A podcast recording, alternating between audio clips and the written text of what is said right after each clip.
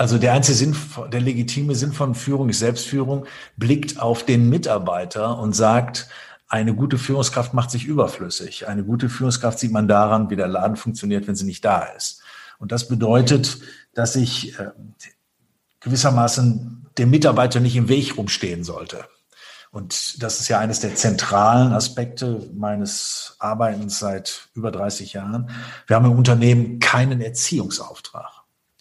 Wir haben auch keinen Therapievertrag, sondern wir haben einen Kooperationsvertrag zwischen Erwachsenen. Und insofern sollte ich diesen Leuten nicht großartig im Wege rumstehen.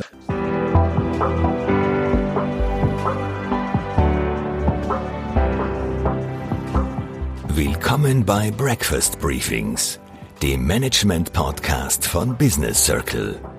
Erleben Sie Persönlichkeiten, die Sie inspirieren, bereichern und ihr Fachwissen mit Ihnen teilen, weil Wissen verbindet.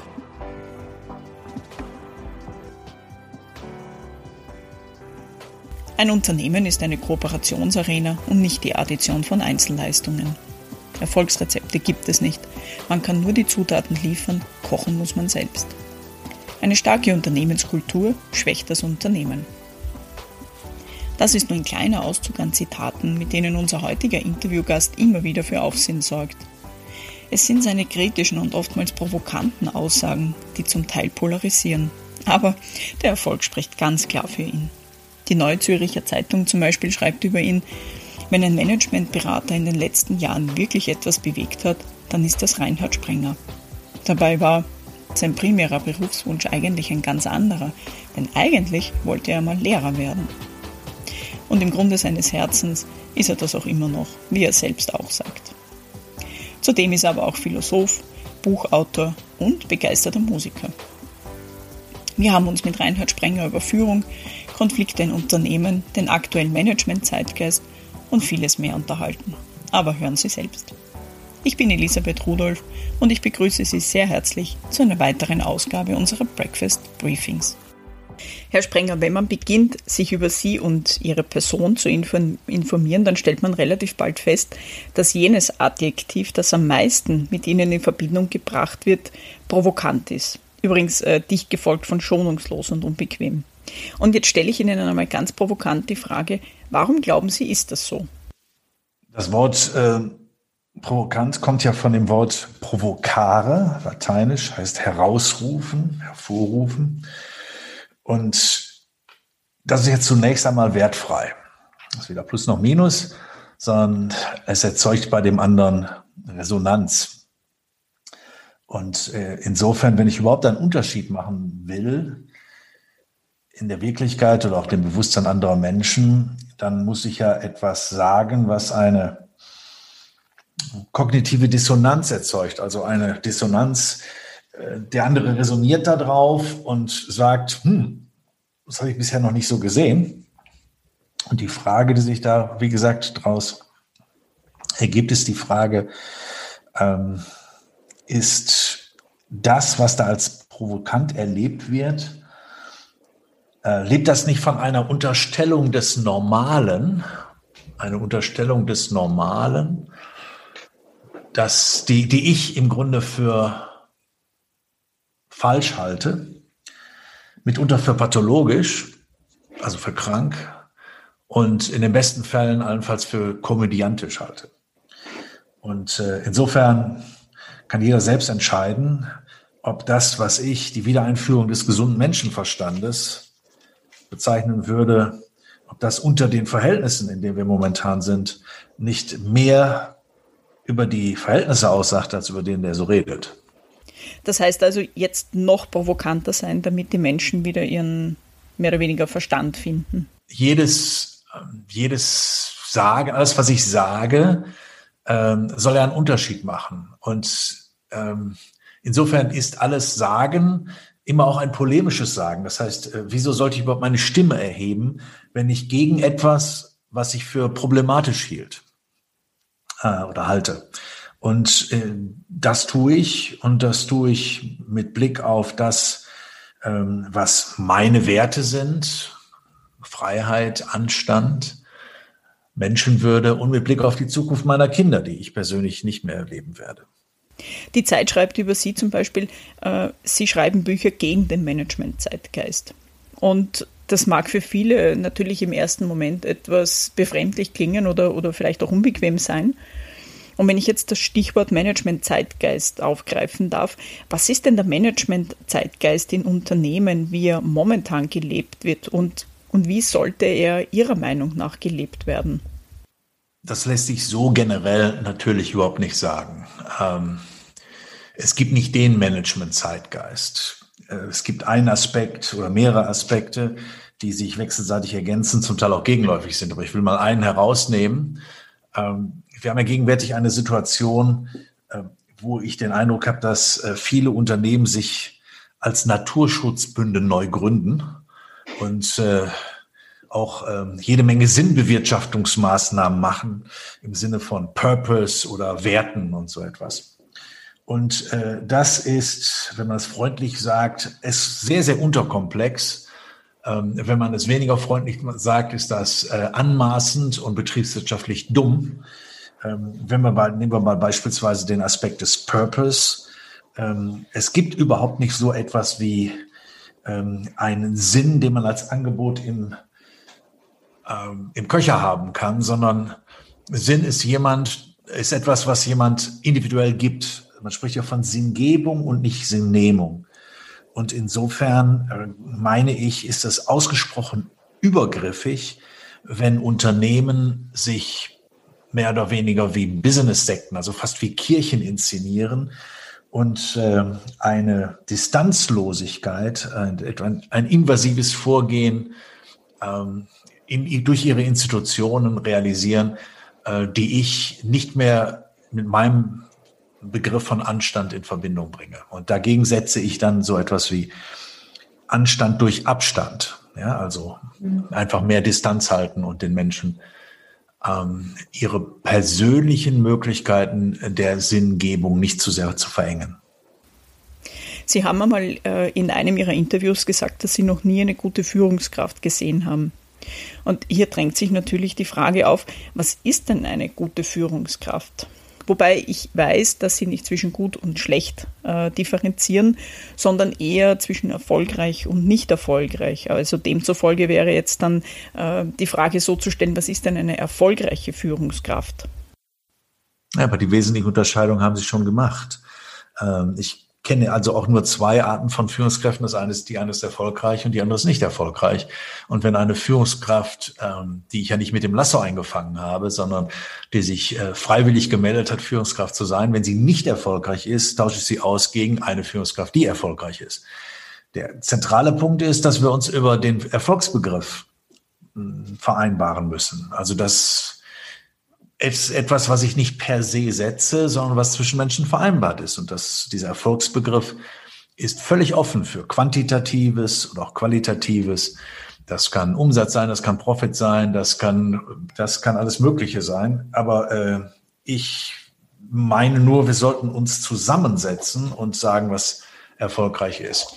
Wenn ich diesen aber diese Idee verfolge, nämlich, dass wir die Menschen unterscheiden sollten zwischen erfolgreich und nicht erfolgreich, dann äh, entfällt auch jede Form von Gesinnungsnötigung. Also wenn eine Führungskraft erfolgreich ist und sich an den gesetzlichen Rahmen hält, besteht kein Grund, an diese Menschen herumzudrehen. Zum Beispiel mit dem, was man so gemeinhin Personalentwicklung nennt, nach dem Motto, du wärst ein sehr viel besserer Mensch, wenn du ein anderer wärst.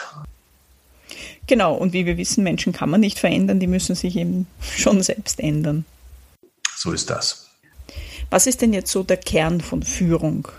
Das ist immer eine Frage, ähm, ob man eine sehr anthropologische Sicht nimmt, die sehr grundsätzlich ist, oder ob man sie bezieht auf ein Unternehmen.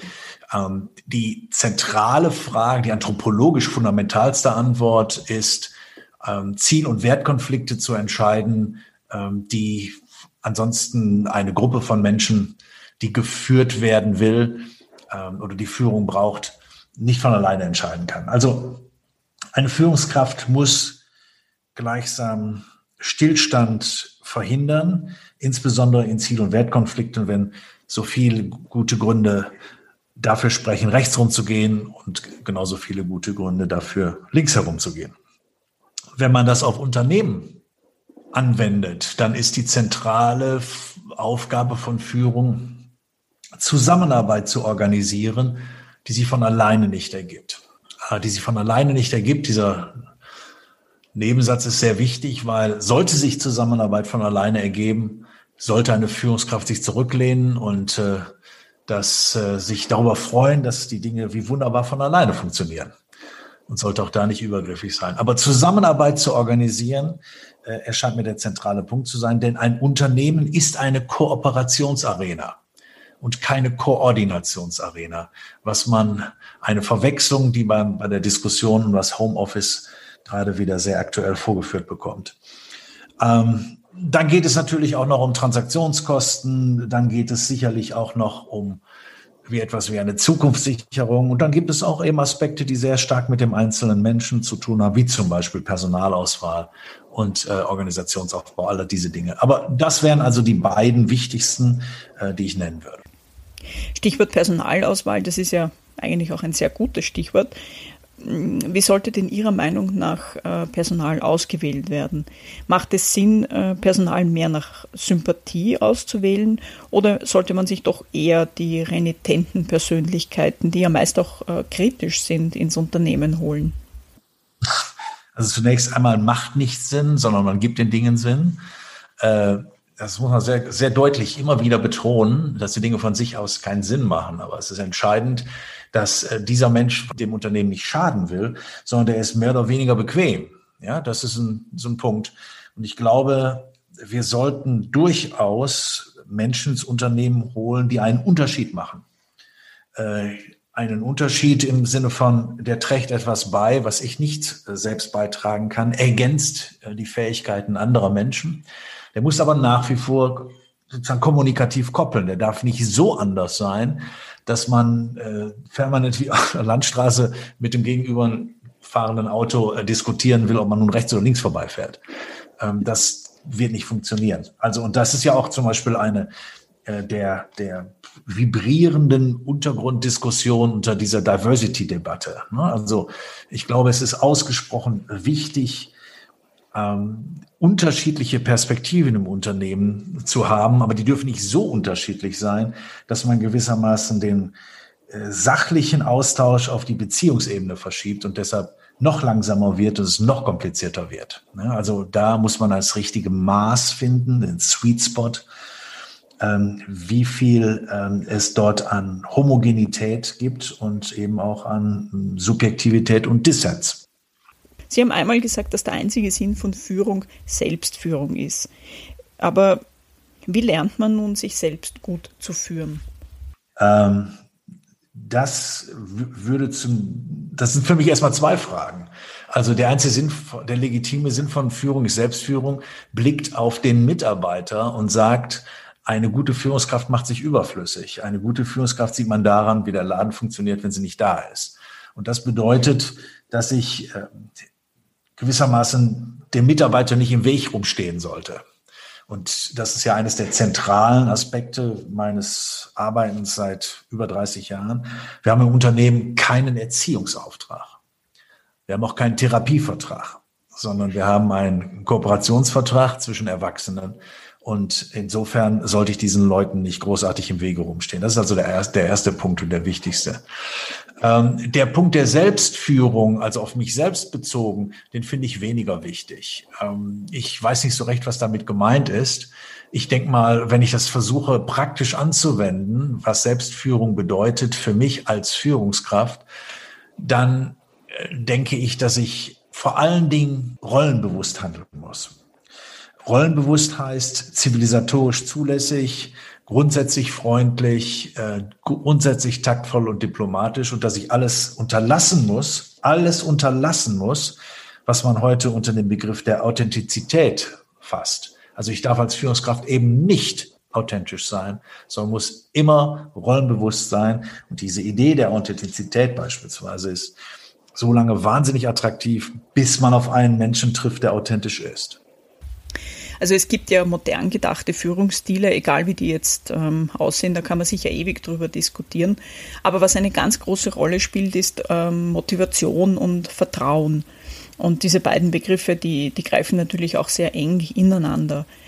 Worauf kommt es da an und vor allem, wie sollte das Verhältnis sein? Grundsätzlich kann man das Thema Motivation und Vertrauen sehr eng verklammern. Also wenn ich spüre, dass mir nicht vertraut wird oder auch, dass mir nichts zugetraut wird, ähm, werde ich einfach den Spaß verlieren. Das ist ja keine Frage. Also da werde ich äh, versuchen, gewissermaßen zwar anwesend zu sein, also äh, da zu sein, aber nicht mehr dabei. Also berühmte freizeitorientierte Schonhaltung. Wenn ich mal versuche, dieses auf den Punkt zu bringen, dann würde ich sagen, die einzige Quelle menschlicher Motivation oder präziser müsste ich jetzt sagen, eigentlich menschlicher Motivierung von außen kommt, ist das Gefühl, gebraucht zu werden, dass es auf mich ankommt, ähm, dass ich hier nicht austauschbar bin. Und das kann ich nur haben, wenn mir etwas zugetraut wird. Äh, wenn ich Freiräume habe, wenn ich ein hohes Maß an Autonomie leben kann. Und das wäre eigentlich die engste Verklammerung der beiden Begriffe. Also Autonomie und Selbstentwicklung in Unternehmen. Äh, wie viel Platz sollte für Selbstentwicklung im Unternehmen sein? Ja, das hängt sehr stark davon ab, wo ich arbeite. Das kann man nicht generell sagen. Ich glaube, dass wir sind gut beraten, wenn wir am Point of Sale, also in Bereichen mit Kundenkontakt, ein extrem hohes Maß an Freiraum haben. Und äh, es gibt andere Bereiche im Unternehmen, in einigen Backoffices, da ist es ausgesprochen wichtig, äh, gar keine äh, Freiräume oder relativ geringe Freiräume zu haben, wo, wenn Sie so einen scharfen Begriff haben wollen, wo Misstrauen besserer Begriff ist vielleicht Kontrolle, überlebenswichtig ist. Und äh, das wiederum ist zu unterscheiden, ähm, ob ich gerade im Atomkraftwerk arbeite oder in einer Pommesbude. Wo braucht es mehr? Wo ist mehr Selbstentwicklung erlaubt? In der Pommesbude. Genau. Das weiß ich auch nicht, ob das mittlerweile dermaßen zugeregelt ist, äh, dass wir uns an den Gefahrenklassen der Atomkraftwerke orientieren. Sie sind ja auch äh, ein sehr erfolgreicher Buchautor und Ihr neuestes Buch heißt ja Magie des Konflikts. Wo liegt denn die Magie des Konflikts? Beziehungsweise anders gefragt, äh, warum ist denn Konflikt eine Magie? Ja, Konflikt kann ja Menschen verändern. Ne? Wenn wir beide miteinander hier so sprechen, so plaudern und wir würden plötzlich Konflikt haben, dann würde man uns wahrscheinlich kaum wiedererkennen. Ähm, das ist zum Beispiel eines der Aspekte. Der zweite ist, äh, Konflikte beispielsweise ziehen uns magisch an. Ja, das ist unglaublich spannend. Stellen sich Zeitungen vor ohne Konflikte, stellen sich äh, Nachrichten vor ohne Konflikte. Äh, wobei, das ist immer interessant ist, das soll dann möglichst die Konflikte anderer sein. Ne? Soll mit mir nichts zu tun haben. Ähm, und sie stoßen es aber auch gleichzeitig ab, insbesondere wenn sie uns selbst treffen. Ja, dann versucht man sie möglichst weiträumig zu umfahren. Äh, das ist, glaube ich, ein zentraler Aspekt, der, der, der magisch ist. Wenn ich mal an meine Kinder denke, dann ist deren Ich-Identität, deren Ich-Stärke eigentlich nur eine Verwandlung, eine, eine, ja, eine Verwandlung, die nur über den Konflikt läuft. Ne? Das heißt, der Konflikt, den ich mit meinen Kindern habe, ist ihre Möglichkeit, selbst oder Ich-Stärke zu entwickeln. Wenn der Konflikt ausfällt, bleiben äh, die Kinder, bleibt die Persönlichkeit eines Kindes ähm, unterentwickelt. Und alles das sind magische Dinge, Verwandlungs- Aspekte. Und wenn man das auf Unternehmen oder auf Führungskräfte noch sieht und anerkennt, dass ein Unternehmen im Grunde organisierter Konflikt ist, also um die Struktur von Konflikten, um unterschiedliche Rationalitäten herum gebaut ist, dann müssen Führungskräfte gleichsam Widerspruchskünstler sein. Ja, sie müssen in, mit magischer Hand Widersprüche, Paradoxien balancieren und ähm, erfolgreiche Führungskräfte können das. Wie viel Konflikt in einem Unternehmen äh, ist notwendig, dass das Unternehmen überhaupt einmal gut läuft? Äh, die Frage unterstellt, äh, dass man Konflikt und Nicht-Konflikt unterscheiden kann. Das ist sozusagen eine, eine Perspektive, die nicht oder die nicht sieht oder nicht anerkennt, dass ein, ein Unternehmen struktureller Konflikt ist, sondern wir haben in Unternehmen unterschiedliche Tätigkeiten, die alle gleichzeitig gemacht werden müssen. Wir haben entsprechend unterschiedliche Logiken. Wir haben unterschiedliche Menschen, unterschiedliche Interessen und Erwartungen.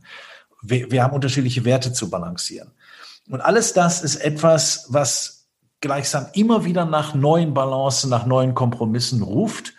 Und äh, wenn ich also Führungskräfte und Menschen habe, die konfliktfähig sind, dann sind wir in der Lage, situativ diesen Konflikt mal wieder beizulegen, aber bis auf weiteres. Denn in dem Augenblick, wo wir uns geeinigt haben, beispielsweise eine Vereinbarung oder eine, ein Kompromiss, bleiben ja die Unterschiede erhalten und müssen auch erhalten bleiben. Das heißt, ein, niemand darf im Unternehmen einen Konflikt gewinnen, weil dadurch schadet man dem Unternehmen.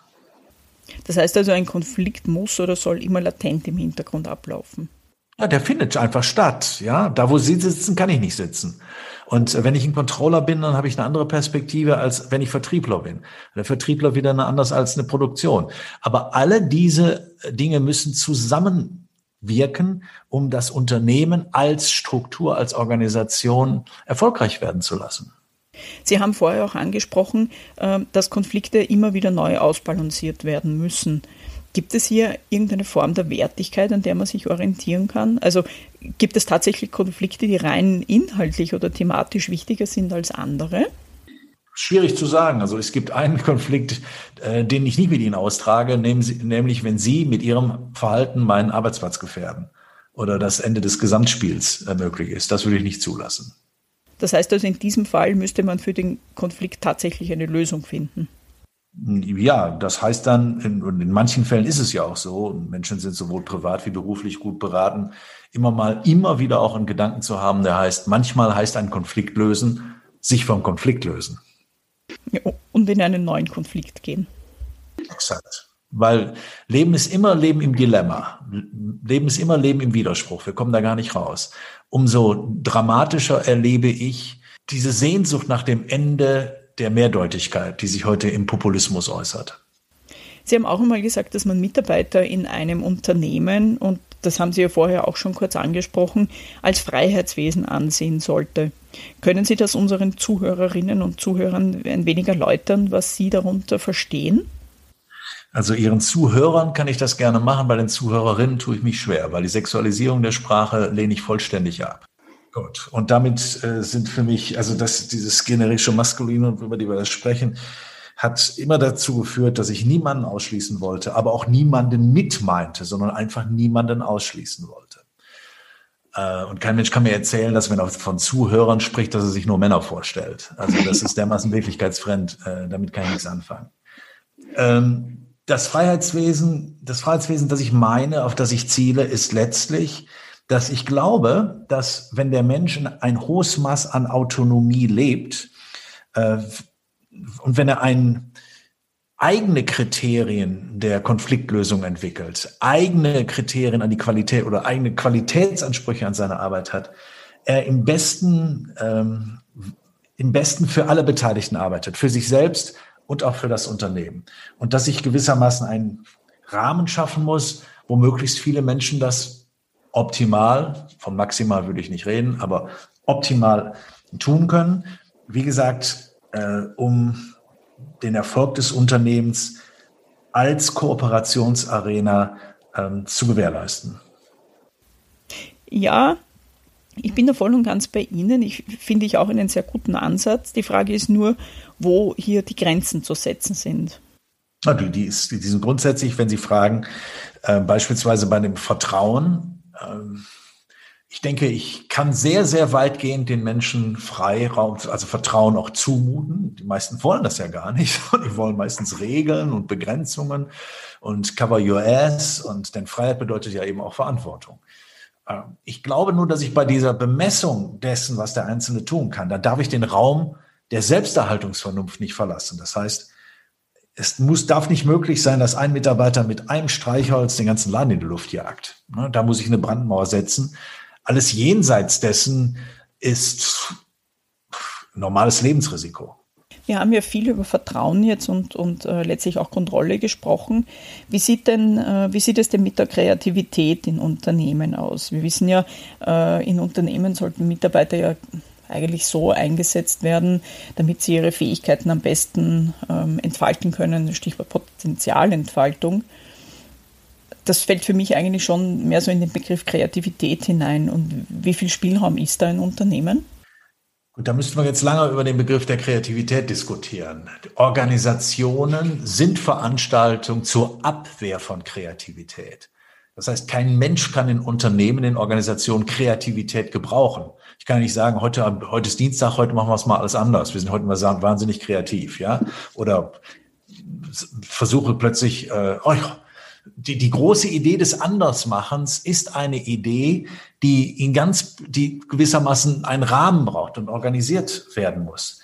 Und da glaube ich natürlich, dass ein hohes Maß an, ähm, an Freiraum notwendig ist, allerdings auch an Organisation, auch an Struktur, äh, auch durchaus an Knappheit der Ressourcen. Aber da muss ich Orte für finden, wo ich scheitern kann ohne dass das gesamte Unternehmen darunter leidet. Und das ist in den meisten Unternehmen nur in ganz wenigen äh, Momenten möglich. Der Rest ist Organisation und da darf ich keinerlei Fehler machen.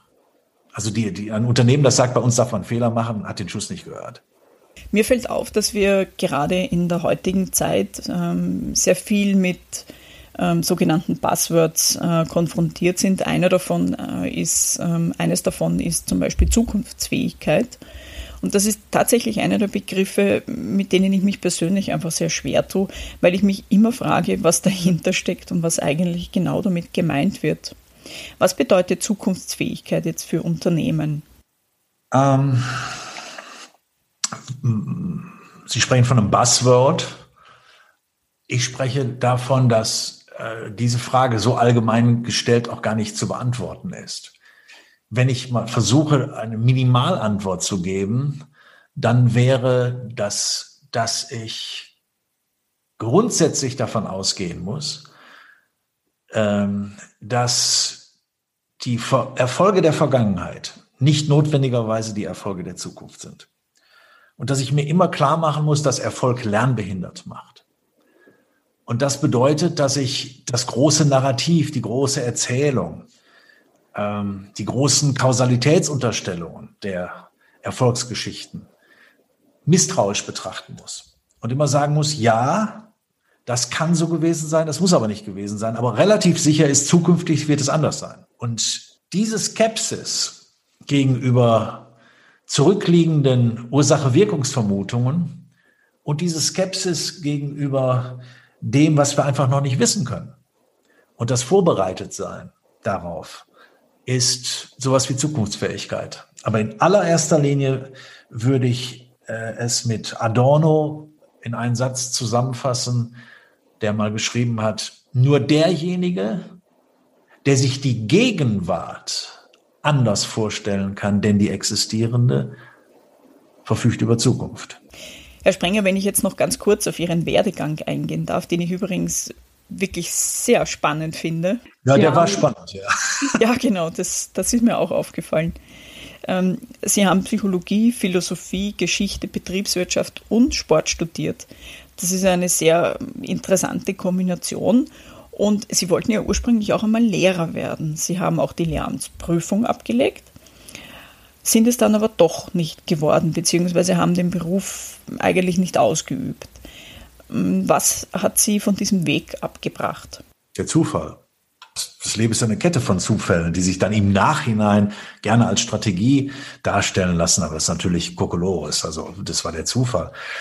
Ähm, in dem Fall hieß der Zufall die Tatsache, dass ich tatsächlich der erste Jahrgang war, dem man 1974 prognostiziert hatte, dass man nicht mehr an der Schule unterrichten konnte. Und als ich dann fertig war, was sehr viel, sehr, sehr viel später war, also 1984, also zehn Jahre später, war es dann tatsächlich so, dass einfach niemand mehr eingestellt wurde. Und dann habe ich mein zweites Staatsexamen zwar noch gemacht, aber an einer Anstellung an der Schule, insbesondere als Sportlehrer, den ich, den ich wirklich mit Liebe und Hingabe geworden wäre, war nicht zu denken. Und äh, da musste ich mal etwas anders machen. Aber im Kern bin ich immer noch Lehrer geblieben. Ja, das ist mir während unseres Interviews auch schon aufgefallen, nachdem Sie mich ja auch schon belehrt haben. Das ist auch in Ordnung. Ich nehme das auch gerne mit und lerne was davon. Wie wären Sie denn in der Pandemiezeit als Lehrer mit Ihren Schülern umgegangen oder letztendlich mit der ganzen Situation? Oh, das kann ich nicht sagen. Ich hätte mich Ich stand äh, vielen politischen Entscheidungen ausgesprochen skept, skeptisch gegenüber. Aber wenn die Spielregeln gelten, die demokratisch verfassten Spielregeln gelten, dann haben wir uns daran zu halten. Und genau das würde ich auch tun. Glauben Sie, hätten Ihre Schüler irgendwelche Lerndefizite aufgrund ähm, des Online-Unterrichtes und ähm, des Homeschoolings mitgenommen? Also diese Frage, die überdehnt meine Kompetenz, das kann ich nicht sagen. Ich bin zutiefst davon überzeugt, dass, ähm, machen wir es mal den Zuhörern ein bisschen schwierig, dass Lehren, Erziehen eine fast erotische ähm, Dimension hat. Und dies ohne das Physische gar nicht vorstellbar. Das heißt, man muss denjenigen, der da lehrt, von dem muss man sich angezogen fühlen. Das kann ich mir nicht vorstellen, dass das äh, virtuell funktioniert, jedenfalls auf Dauer nicht. Im Grunde gar nicht. Ich ziehe das mal wieder zurück. Und ich kann mir nur vorstellen, dass das mit Defiziten einhergeht. Das ist wohl so. Aber ähm, damit müssen wir jetzt alle leben. Und äh, ich glaube, ähm, diese Defizite halten sich in Grenzen, ähm, wenn man sieht, wie ausgesprochen dilematisch die Situation seit Anfang letzten Jahres war und immer noch ist. Also Sie hätten vermutlich keine Sportstunde online abgehalten. Nee, das hätte ich nicht gemacht. Aber vielleicht hätte ich ähm, den, meinen Schülern durchaus Programme gegeben, um äh, sozusagen zumindest in dieser Zeit nicht an Gewicht zuzulegen. Mhm. Darf ich Ihnen als Mutter antworten? Die Programme werden oder würden nicht einmal geöffnet werden, also vor allem wenn sie von einem Sportlehrer kommen. Ich möchte gerne zum Schluss unseres Interviews einen kleinen Wordrap mit Ihnen machen. Ich gebe Ihnen einen Begriff vor und Sie antworten ganz spontan und was Ihnen gerade bei diesem Wort auch in den Sinn kommt. Unternehmenskultur. Nette Idee, äh, anthropologisch naiv, Niemand arbeitet in Unternehmen, wir arbeiten alle in Nachbarschaften. Digitale Transformation? Äh, Plastikwort, Blähwort, kaum realisiert in den meisten Unternehmen und im Kern auch nicht verstanden, denn das Digitale ist die Wiedereinführung des Menschen ins Unternehmen und nicht, der, und nicht die Technik. Zielvereinbarungen? Ähm, Sie merken, ich habe mich gut vorbereitet. Ja, ja, das kann ich sehr wertschätzen. Also Ziele sind lebensphilosophisch ähm, Gegenwartsvermiesungen. Ähm, und ich würde nie ein Unternehmen nach Zielen führen, insbesondere wenn man so wie ich das Unternehmen von außen nach innen denkt. Denn Ziele sind strukturell Kundenfeindlichkeit. Transparenz? Transparenz ist notwendig, wenn oben transparent ist, also sozusagen die Politik transparent ist und der Bürger intransparent ist. Und totalitär wird es dann, wenn es genau umgekehrt ist. Und das ist es. Und jetzt das Highlight am Schluss, und ich weiß, dass es einer Ihrer Lieblingsbegriffe ist, Feedbackbögen. Einladung zur strukturellen Unverantwortlichkeit. Wunderbar, ich habe hab mit genau sowas gerechnet. Aber insgesamt war das doch ein wunderbarer Schluss. Und ich möchte mich sehr herzlich bei Ihnen für dieses Interview und für dieses vor allem sehr erfrischende Interview bedanken. Und wir freuen uns ähm, auf Ihr Seminar, das Sie bei uns im Herbst bei Business Circle halten werden. Und bis dahin wünsche ich Ihnen alles Gute. Ich danke Ihnen auch, Frau Rudolph.